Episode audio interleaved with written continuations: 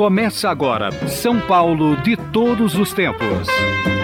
Os personagens, os eventos marcantes, a memória da cidade. A São Paulo de ontem e de hoje.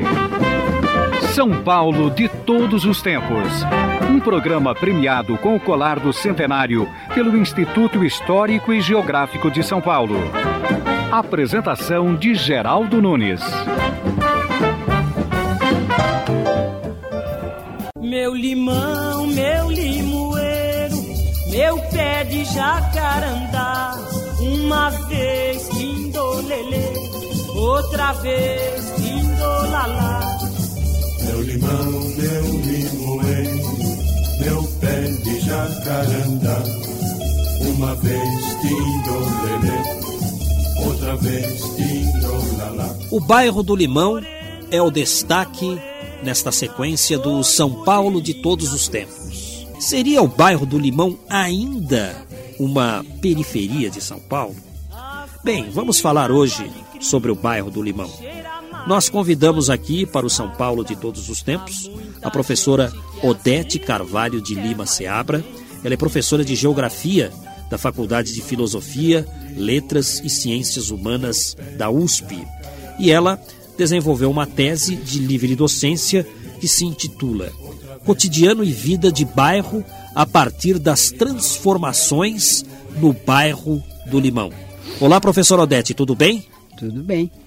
Pois é, a senhora é uma estudiosa das coisas do Tietê, porque certa vez veio aqui ao programa São Paulo de Todos os Tempos falar sobre o rio Tietê. A senhora contou que a poluição do Tietê nasceu da poluição do Tamanduateí, porque tudo aquilo de ruim que acontecia na cidade, eles falavam, joga no rio. E aí tudo ia ser jogado no rio, e assim que o Tietê ficou poluído. Mais ou menos foi isso que a senhora contou no São Paulo de todos os tempos, na sua primeira visita aqui. Agora, a senhora está vindo falar sobre o bairro do Limão. Por que esse interesse em se estudar o bairro do Limão, professor Odete? Primeiro, quero é, cumprimentar você, né, por essa segunda vez. Eu é que agradeço a sua vinda. Seu trabalho é muito interessante para todos nós. E sobre isso devo dizer que o meu estudo do Tietê, ele acabou motivando uma necessidade de tratar dos bairros ribeirinhos. Porque os bairros ribeirinhos, eles tiveram é, muito a ver na sua história, na sua estruturação com o próprio Tietê. Até que o Tietê ficasse distante do, da população, ele foi enfrentado cotidianamente nas práticas, quer seja da população trabalhadora, né, no, nos seus percursos, domicílio-trabalho, mas ele foi também vivido como uma experiência lúdica. Foi vivido assim como um campo possível do exercício do, do futebol de várzea. Porque a várzea do Tietê é enorme. Uh, e elas foram sempre ocupadas por moleques, trabalhadores, depois fábricas, grêmios de todo tipo uh, que uh, ocuparam jogando futebol. Uma outra atividade importante também que eu estudei quando abordei o Tietê e fui encontrar agora no bairro do Limão era a indústria extrativa, a indústria extrativa de areia e de pedregulho. Encontrei um núcleo de portugueses que lidou com isso durante toda a vida morador do bairro do Limão de modo que não, não está dis, distante uma coisa da outra. Estudar o Tietê e um bairro ribeirinho. Ao contrário, o bairro é ribeirinho porque ele tem as implicações com as transformações que aconteceram no rio Tietê. Mas por que essa escolha pelo bairro do Limão? Não poderia ter sido Santana, Freguesia do Ó, Vila Maria, que são bairros maiores, mais conhecidos. Por que o humildezinho Limão? É uma coisa interessante essa. Então, Santana teve um núcleo colonial, era uma coisa. E Nossa Senhora do Ó também, aquela ocupação que vem do século XVII. É, mas o bairro do Limão não. O bairro do Limão ele é um bairro que se forma no começo do século XX. 1903 foi o primeiro documento que eu encontrei do bairro do Limão na Cúria Metropolitana. E, e segundo minha tese, ele tem uma história de um século, porque ele acaba. 1903? De 1903 a 2000, o bairro Acabou do Limão. o Limão? É, o, bairro, o que sobrou do bairro do Limão são as representações sociais da vida de bairro. E eu posso discutir com você o que foi isso.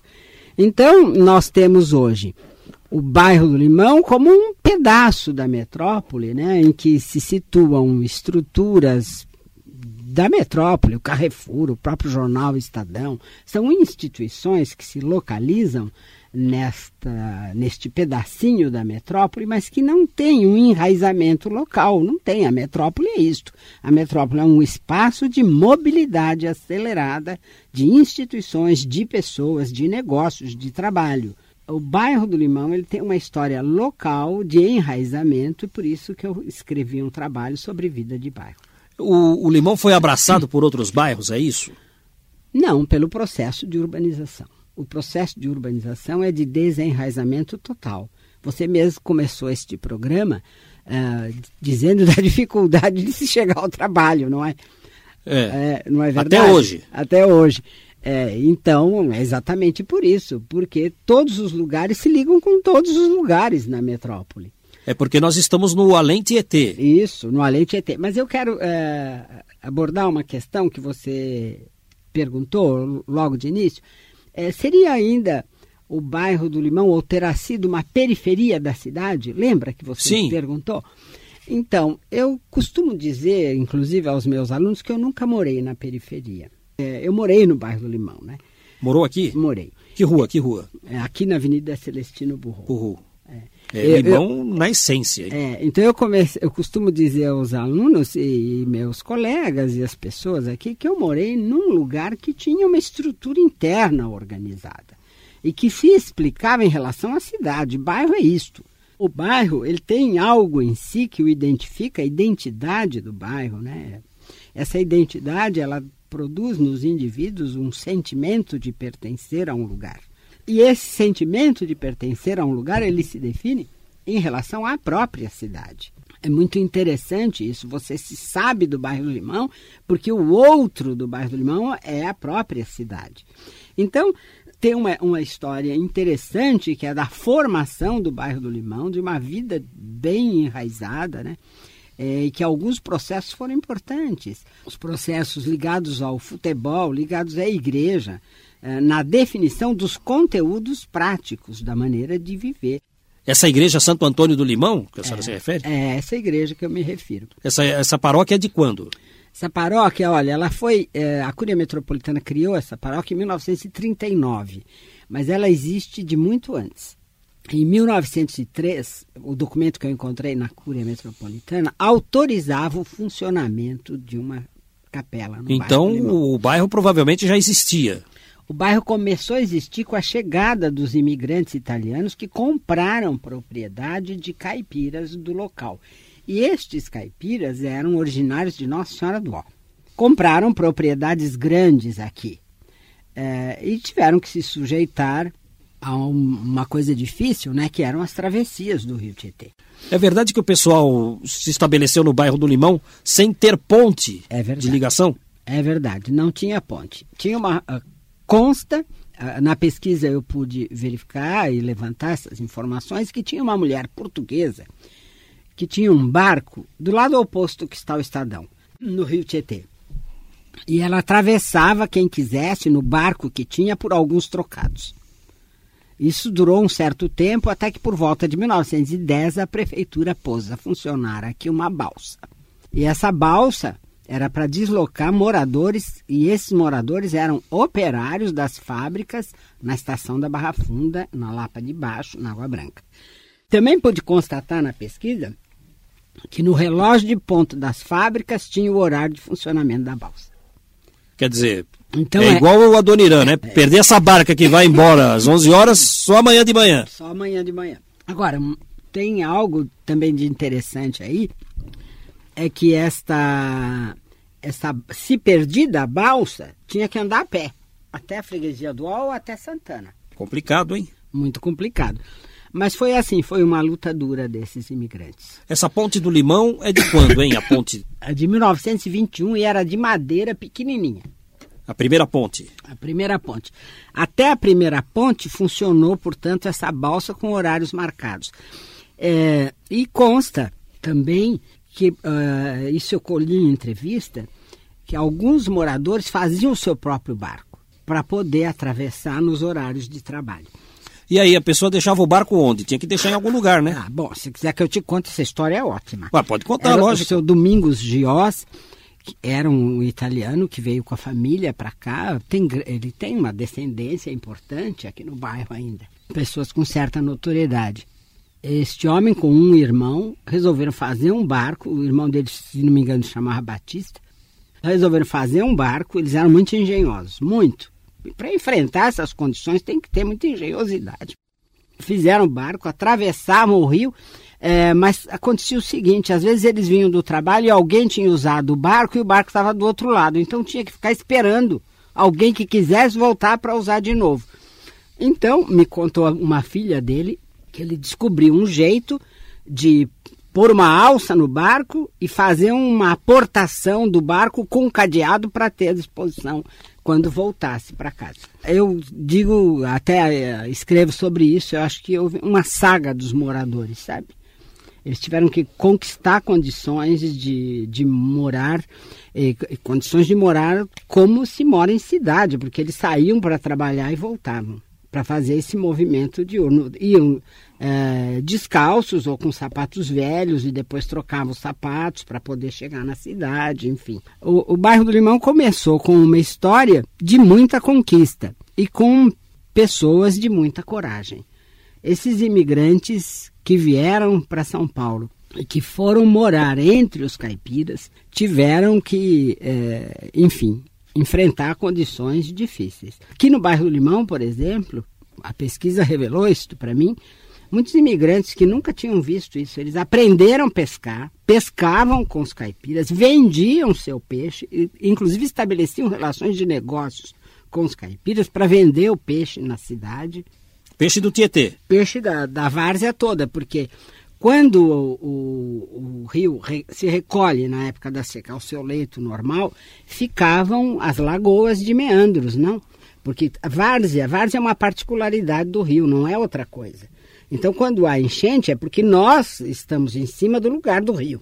É, então, quando esses imigrantes chegaram aqui, tinham muitas lagoas, são as lagoas de meandros abandonados que ficam entre uma cheia e outra e tinham alta piscosidade. Eu também discorro sobre o fato de que deve ter havido um gênero de vida, uma forma de existir destes caipiras, de se reproduzirem sempre como peixeiros, recolhendo peixe, alimentando-se daquilo, conseguindo alguns trocados para as compras que eram exíguas, era sal, querosene, enfim. Era uma população de moldes tradicionais que existia em todo o entorno de São Paulo. E aqui ela era peixeira. Os caipiras foram viver entre os peixeiros. Os imigrantes foram, desculpe, viver entre os peixeiros. E isto é uma coisa extraordinária. Imigrantes italianos. É, muito pouco discutida e mostrada, porque é, um, é algo de muito interessante. Essa população caipira que existia no entorno de São Paulo é de três séculos. Ela foi ficando no rescaldo da colonização. E depois teve que viver o encontro com estes imigrantes na virada do século, né, começo do século XX. E o bairro do Limão, portanto, é uma construção destes grupos. Eu até eh, abro o capítulo desta discussão dizendo que denomina o encontro dos diferentes. Como é que é o encontro dos diferentes? Dos diferentes. Caipiras e imigrantes. E eles se juntam e produzem uma história comum. Esses caipiras começaram a lotear suas terras, por isso surgiu o bairro? Não, não é, não, não se trata assim de loteamento. Geralmente a propriedade se transmitia por herança, né? Então alguém herdou de alguém. Que vem lá de Nossa Senhora do Ó e grandes traços de terra, não era coisa pequena. Aí começaram a vender para os imigrantes e também vendiam grandes. Hoje seria um susto para nós, né? Considerar que um imigrante que chegava da Itália, por exemplo, te- tem o caso de um que veio para trabalhar no Teatro Municipal, veio com trabalho eh, contratado, era um artesão do ferro, mas veio morar no bairro do Limão. E no bairro do Limão ele comprou terra de caipira. Mas comprou tanta terra que a gente hoje, eu assusto, porque vai do, do córrego Mandaqui, que era um córrego pequeno, ah, até a frente da avenida. Este homem produzia, plantou uva e produzia vinho aqui. Como é que ele chamava? Vitório Primon. É, Praticamente o fundador do bairro. não, Não? não, era o fundador porque já existiam os caipiras, né? Meu limão, meu limoeiro, meu pé, meu pé de jacaranda. Uma vez esquindolele, yeah, yeah. todo mundo agora. O bairro do Limão é o destaque aqui no São Paulo de todos os tempos.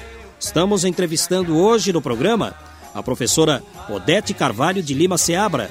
Ela é professora de Geografia da Faculdade de Filosofia, Letras e Ciências Humanas da USP e desenvolveu uma tese de livre docência que se chama Cotidiano e Vida de Bairro a partir das transformações no bairro do Limão.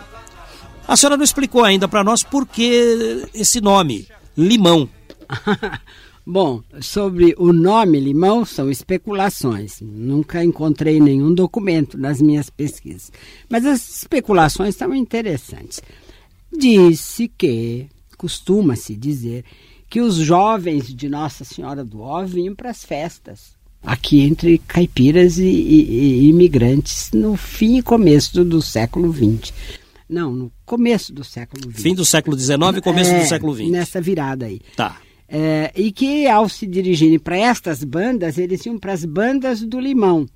E as bandas do Limão seriam um limite entre Nossa Senhora do Ó e Limão, onde de fato pode ter existido um pé de limão. um se... pé ou uma chácara? Não, um, algum marco ligado ao limão. Porque eu já ouvi falar em chácara do limão, isso é sonho. Não, existiu, existia no caminho de Nossa Senhora do Ó, este caminho é muito antigo, os mapas antigos sempre mostram. No caminho, eh, Estrada de Nossa Senhora do Ó, em alguns mapas chamados Caminho do Limão, quando era de lá para cá, mapas feitos para lá era o Caminho de Nossa Senhora do Ó, ali existia uma propriedade de alemães. Essa propriedade foi, na década de 20, 30, ela era usada para alojar portugueses que migravam para o Brasil e vinham para trabalhar na indústria extrativa de areia e de pedregulho, extra, extração do leito do rio Tietê e das várzeas. Né?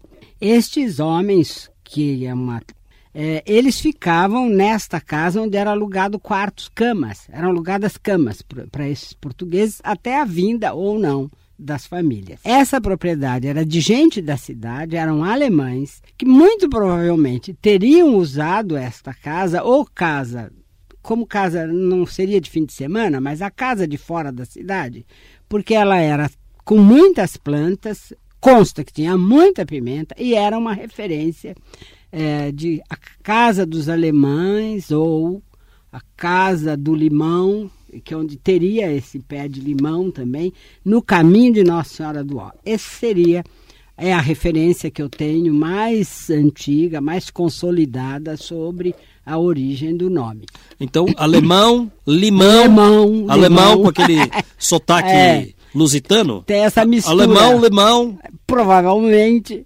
Bairro do Limão por causa disso? Pode ter. Agora, eu ouvi falar numa chácara do Limão. Não teve essa chácara? Teve muitas chácaras. O, chácara do o Limão. que o bairro do Limão tinha mesmo era muita fruta. Muita fruta. Muita fruta. Muita fruta. Limão no Caquis, meio. Caquis, pereiras, muito pés de limão, era todinho plantado. Também colhi depoimento de uma família de espanhóis que migrados de, do interior, idos para Mogi das Cruzes, acabaram aportando no limão porque tinham uma vaquinha que trouxeram de Mogi das Cruzes, não tinham de pôr. A várzea era um lugar ótimo, sabe? Pra... Era um espaço comum, as várzeas. E a vaca ficava nas várzeas, então esta família de espanhóis acabou morando Nossa Senhora do Ó, depois Limão, por causa de ter o lugar da vaca. E eles contavam que foram cuidar de uma chácara de gente da cidade, completamente florida e cheia de frutas. Mas o bairro do Limão tinha muita fruta. Muitos são os depoimentos que vieram nesta direção. Então, as crianças soltas, comendo e colhendo e comendo, era uma coisa bem extraordinária. E considere que o bairro do Limão é muito perto da cidade. Você que pensa que é longe. Eu não. O bairro do Limão é muito perto da cidade. Eu não cidade. falei que é longe, eu disse que é fora de mão. É, fora de mão. Agora, veja bem, o, era o rio que produzia essa distância, porque era difícil a travessia. O fato de ter eh, de ser além Tietê, isso fez com que esse modo de vida e essa paisagem um tanto rural durasse mais tempo do que outras áreas do entorno de São Paulo, entende? É, e esse mais tempo foi até perto dos anos 50. A ponte de concreto foi inaugurada em 54. Esta que é essa aí? Essa ponte que a gente usa. E quando essa ponte foi inaugurada, foi então destruída a ponte de madeira, que era aqui na frente do Estadão. Ela ligava a Avenida Tomás Edson com a, com a Celestino Burrou, que era uma rua só. Era tudo Avenida Tomás Edson. Depois, eu não sei por que razão, os engenheiros da prefeitura fizeram a locação da ponte de concreto ali, na Chácara Calu, onde está a, a ponte de concreto hoje e aí destruíram a ponte que esta população se serviu dela durante várias décadas. Estamos entrevistando a professora Odete Carvalho de Lima e Seabra, que está com uma tese de livre docência, cotidiano e vida de bairro a partir das transformações no bairro do Limão. Onde é que começa e onde termina o bairro do Limão? É bonito né, essa questão, porque bairro não coincide necessariamente um limite de bairro não coincide necessariamente com jurisdição administrativa de distrito ou subdistrito. Bairro, ele é um pertencimento os indivíduos é que sabem até onde vai o seu bairro e em que bairro eles moram. Isso é uma coisa da vida. Bairro é uma coisa da vida. Distrito, subdistrito é uma coisa do governo, que divide o espaço para cobrar impostos, para organizar, porque o Estado é territorial. Então ele organiza, ele organiza territorialmente a disposição né, dos equipamentos, dos investimentos, enfim, da população. Ele sabe quantas pessoas tem em cada distrito. Bairro não. O bairro é alguma coisa que é uma construção, é um sentimento de pertencer. É por isso que é muito difícil pensar em bairro numa situação de urbanização acelerada, tal como nós vivemos, que tem pouco tempo para que a população crie essa identidade, esse enraizamento com o lugar. A partir dos anos 40, em São Paulo, surge assim, sem parar, os loteamentos são uh, muito rápidos e a palavra bairro foi sendo substituída por vila e jardim, vila e jardim, vila e jardim. Por causa dos loteamentos. Claro. Então loteava, uh, um, um, loteava um pedaço, era vila qualquer coisa. O outro pedaço era vila não sei o quê. Então você passava de um loteamento para outro com uma rapidez muito grande. E é preciso considerar que os loteamentos da década de 40 em diante em São Paulo, que fez o crescimento dessa grande periferia do urbano de São Paulo, ele é loteamento de classe trabalhadora. E esse, o loteamento de classe trabalhadora, para que ela pudesse adquirir a casa, a, a, casa própria, tinha que passar pelo mecanismo do loteamento, e isso implicava trabalho da mulher, da família, tra grande trabalho. Então, aquele tempo comum dedicado à comunidade, ele foi sendo consumido como tempo de trabalho, o tempo das pessoas. O que eu vi no bairro do Limão é uma coisa extraordinária. É que as pessoas puderam criar um tempo comum deles, um tempo próprio, que eles administraram, eles elaboraram e integravam todas as idades, todos os gêneros e todos os gostos. Então, as quermesses, esta coisa que parece antiga, é, pela década de 40, eh, as festas juninas, por exemplo, aqui eram festas extraordinárias. E aí tinha a dedicação de todos os indivíduos. Aqui no Limão? Aqui no Limão. Hum. Década de 40. As últimas eu acho que aconteceu, assim, que a pesquisa mostra, é no começo de 50 são as últimas festas grandes. E para estas festas, tanto em Nossa Senhora do Ó como no Limão, nestes bairros mais antigos, vinham gente da cidade. Para o Limão vinha muita gente da Barra Funda. Certo. Nessas festas. É, hoje, é, e depois, tudo isso foi sendo deslocado porque a modernização foi impressionante e rápida. Em 50, tem uma, uma outra motivação. A motivação dos moradores em 50, ela corresponde à motivação dos moradores de São Paulo em geral. É o cinema que mobiliza as pessoas. E é o cinema das áreas centrais. Então, esse movimento bairro-cidade, ele se torna muito mais denso, muito mais presente. Os ônibus né, circulam em maior quantidade, com horários mais determinados, e a influência da é a escola pública, né? o cinema, enfim, é uma outra cultura. Era uma vida de bairro. Não, ela foi sendo superada por essa cultura nova dos anos 50. A vida de bairro foi sendo superada. A vida de bairro foi sendo superada. É. Agora parece que está voltando. Não sei se a senhora concorda comigo, mas, por exemplo, quem mora no Tatuapé fica no Tatuapé no fim de semana, porque há todos os serviços no bairro. Quem mora na Vila Sônia fica, porque há todos os serviços. Não sei se é por aí, Não, mas pode ser, pode ser até que esteja acontecendo isso. Porque hoje em dia a centralidade da cidade se desfez mesmo. Então as pessoas ficam, eh, tem, um, tem o lado bom e o lado ruim disso. As pessoas ficam mesmo onde elas moram. isso acontecia antes dos anos 50 também. Ah, mas a cidade era uma coisa muito presente. Tá, agora O padrão, que, di- o que ditava os padrões vinha eh, da cidade. Hoje o que dita os padrões aceitáveis de comportamento, de gosto estético, enfim, eh, não vem diretamente da cidade, vem da indústria cultural. Agora a senhora não explicou para mim Hum. onde é que começa e onde é que termina o bairro do Limão. que ótimo. é. Ele começa na Avenida Engenheiro Caetano Álvares e termina, eh, vamos dizer assim, na Santa Marina. Olha, o, a, a administração pública faz um mapa de São Paulo e ela delimita e fala: aqui é o Limão, aquilo é o distrito. Né? Certo. Ah, eu ah, examino esse mapa e eu acho que tem uma grande coincidência eh, com o que possivelmente seria o limão do ponto de vista dos moradores, exceto na porção setentrional. Eu acho que vai muito longe. Eh, dificilmente os- as pessoas que moram nos limites apresentados pela administração pública se identificariam como pertencentes ao limão, como moradoras do limão. É mais o que? Manda aqui. É mais eh, Vila Santa Maria, sabe? Que são as pequenas vilas que foram sendo. Vila Carolina, Vila Santa Maria.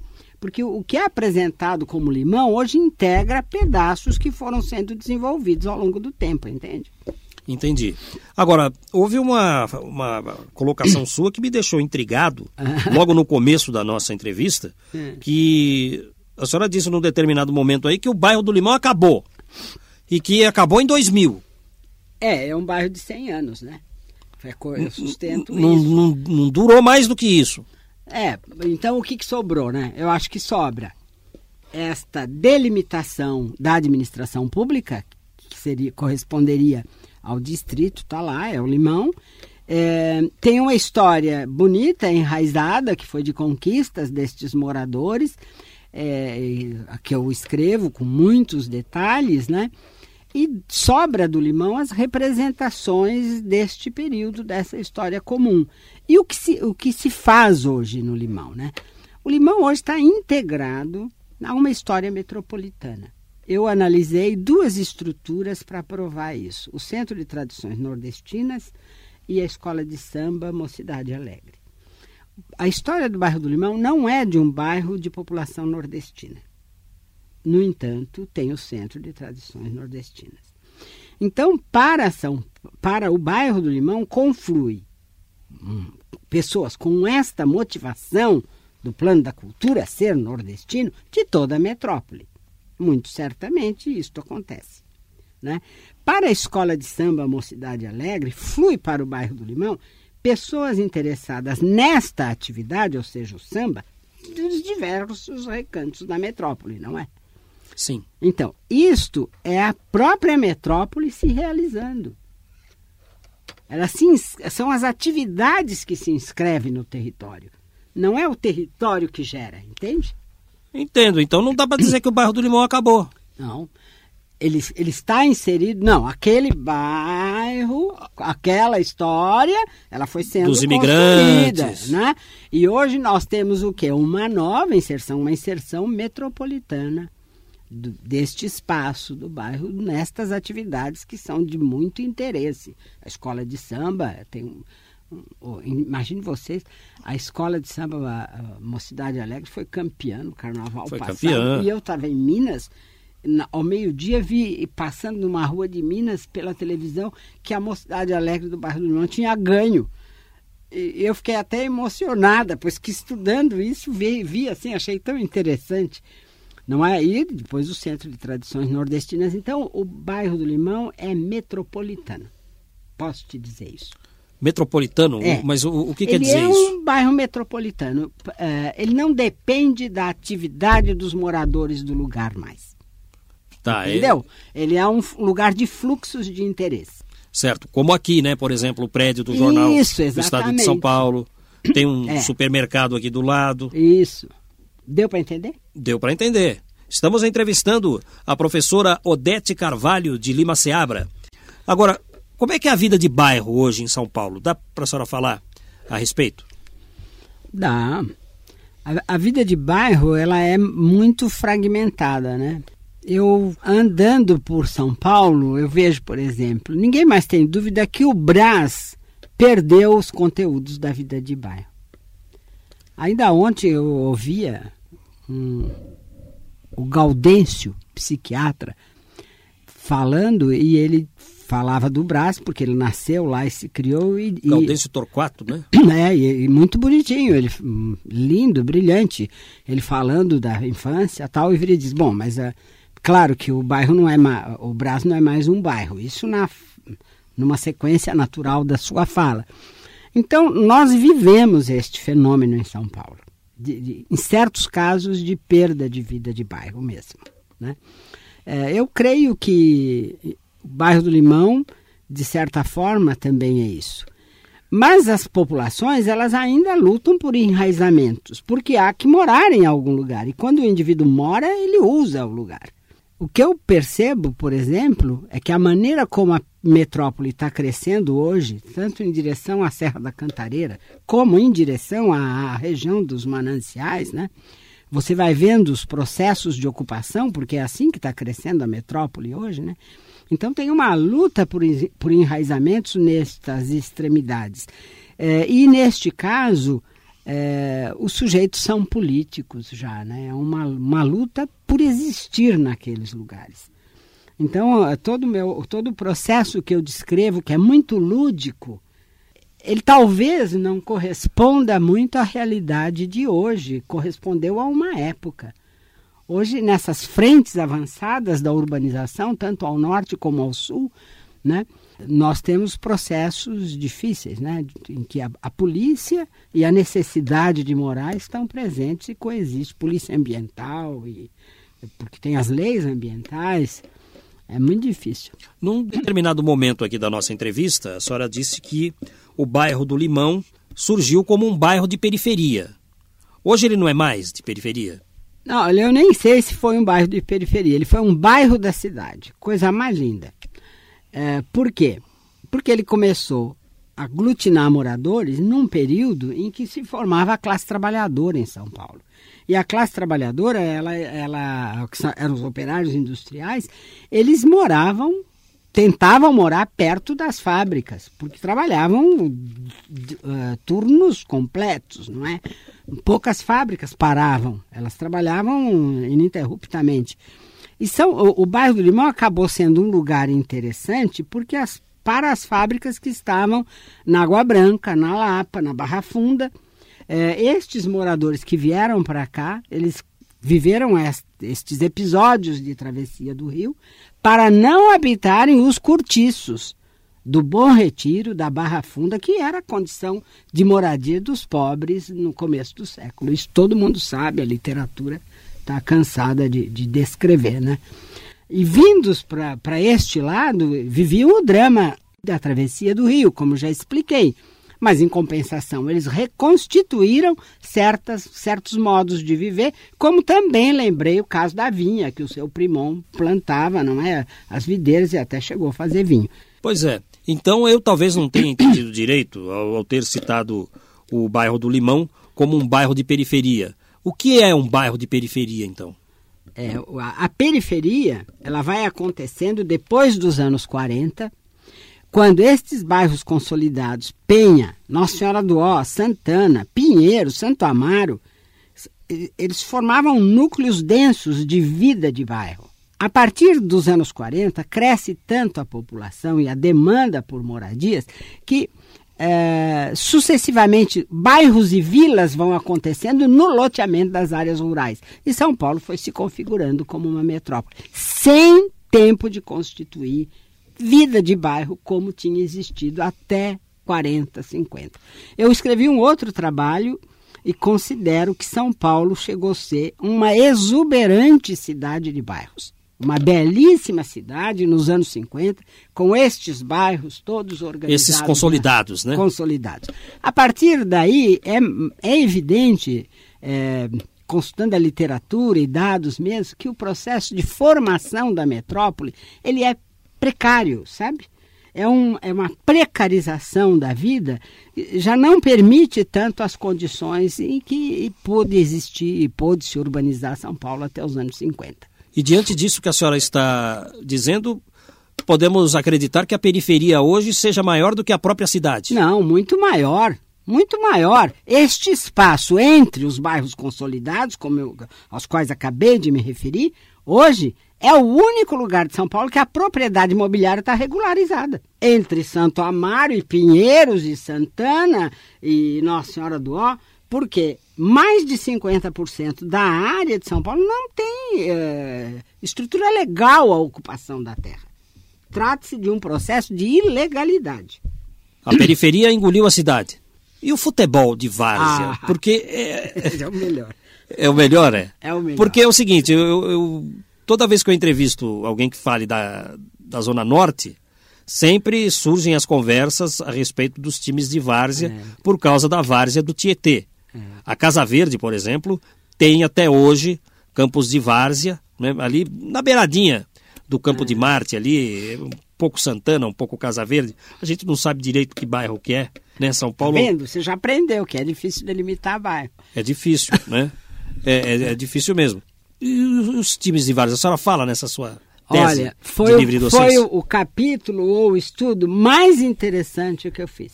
Porque eu entendi a seguinte questão.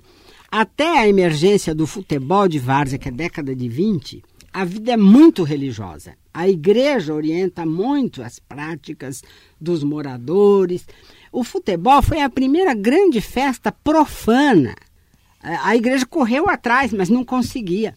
E o futebol foi uma coisa assim, foi um impulso de atividades criadoras que atravessou a sociedade inteira, todas as idades, todos os gêneros. As mulheres estavam no futebol desde o começo. As mulheres? As mulheres. De que jeito? Olha, a primeira fase, posso ter o tempo? A primeira claro. fase, a primeira fase do futebol é, era o futebol estava é, organizando, sendo organizado como uma prática das elites elites paulistanas que traziam seus filhos, que vinham da Europa, estudavam, etc. E era praticada nos colégios religiosos e colégios de colônia, o Mackenzie College, por exemplo, o Clube Inglês, o Colégio São Bento tal. Nessa época, nesse primeiro momento do futebol, é, os jogos eram no velódromo e o velódromo era o lugar em São Paulo para a prática de ciclismo, que foi o primeiro esporte assim que apareceu. Ficava ali perto da Rua da Consolação. Isso. Bom, ali começou o futebol. As moças iam completamente bem vestidas, era uma coisa da elite para ver os rapazes jogar. Anatol Rosenfeld, num livro belíssimo que é Negro, Macumba e Futebol, descreve este momento do encontro da elite com o futebol. É muito rica a descrição dele. Mas eu fiquei, eu vivia feliz estudando isso, porque os pobres roubaram o futebol das elites. Roubaram foi uma coisa, é, e aí tem diversas interpretações. E, é, em curto tempo, os moleques chutavam lata, chutavam bola de meia e todo mundo joga. Em curto tempo. Os padres, que até aquela época tinham é, década de 20 organizavam muito a população, também fundavam times, fundavam clubes para para continuar a história da relação que se mantinha da igreja com as paróquias e tal. Mas o futebol invadiu e atravessou tudo e suplantou. E foi uma grande festa. Ah, então eu estudei esse processo no que ele tem de geral e peguei o específico do bairro do Limão para ver como ele era. As pessoas nos bairros que se ocupavam do futebol se chamavam paredros. Como? Paredros. Paredros? É. E os paredros, eles organizavam os campeonatos da várzea entre si. No bairro do Limão existia um paredro que é era uma pessoa notável, de uma inteligência extraordinária, chamado Celso Rejane. Este homem se dedicou ao futebol, organizando o futebol no bairro do Limão por vários, por muitos anos, eu não sou capaz assim de me lembrar o tempo. E, e era, um, era, uma coisa que vinha de dentro da, da juventude e as mulheres, e enfim, tinha caminhões que carregavam areia durante a semana, lenha para queimar nos fornos de olarias e para uso doméstico, que no sábado e domingo enche, botavam as pessoas e andavam São Paulo inteirinho com esta gente. Que eram os jogadores.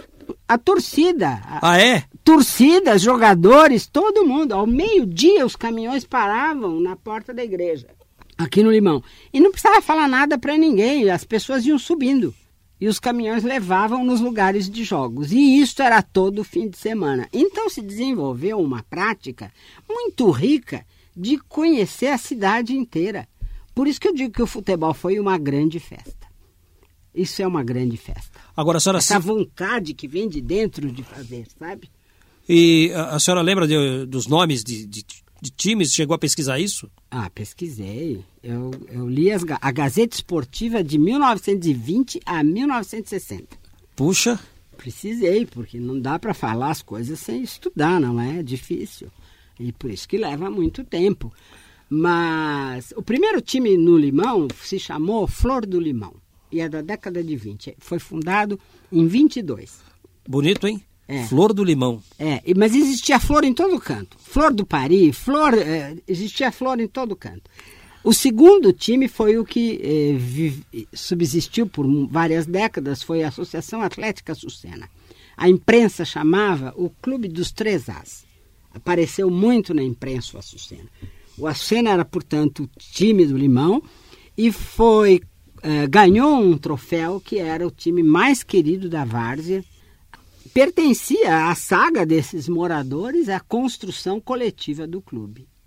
É uma, é uma história belíssima do futebol que eu, eu vi sob o prisma do bairro do Limão.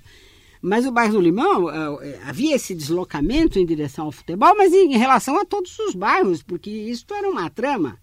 E qual é? a conclusão da sua tese de livre docência sobre o Limão? Bom, é que esta fase de atividade comum de vida comum que passou pela igreja, para o cinema local, pelo futebol, essa fase terminou. Porque o Limão é um bairro metropolitano, como eu te disse. É isto que eu concluo. E provavelmente é, isso tem acontecido com outros bairros. Só tem um jeito de recuperar essa história e ela ter sentido. É se ela for valorizada agora na indústria cultural é, com, é, com centro cultural destinado a turismo, tal, aí é, seria essa história pode ser revalorizada como memória. Esse pode ser o futuro do Limão? Não, é sempre o futuro da história que passou. Ou ela é valorizada como memória, ou então, e eu acho que a minha contribuição é essa, é que seja valorizada como memória essa história que é muito bonita. Eu quero agradecer a professora Odete Carvalho de Lima Seabra pelas histórias contadas aqui, pelas explicações desta tese de livre docência, cotidiano e vida de bairro, a partir das transformações no bairro do Limão, foi uma verdadeira aula para nós, para mim e para os ouvintes, com toda certeza, viu, professora? Muito obrigado. Tá bom. Eu que agradeço a oportunidade, novamente, de estar aqui. Apareça sempre.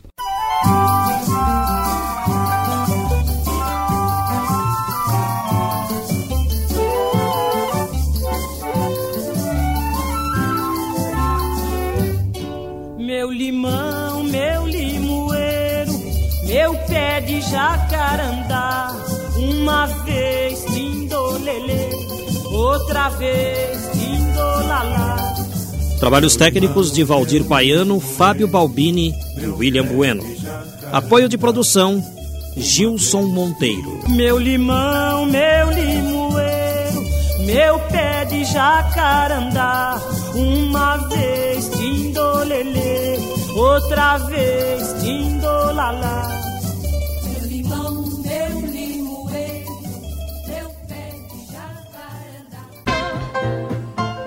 Estamos encerrando mais uma edição do programa São Paulo de Todos os Tempos. Os personagens, os eventos marcantes, a memória da cidade. A São Paulo de ontem e de hoje. São Paulo de todos os tempos.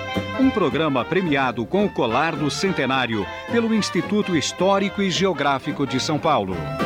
Apresentação de Geraldo Nunes.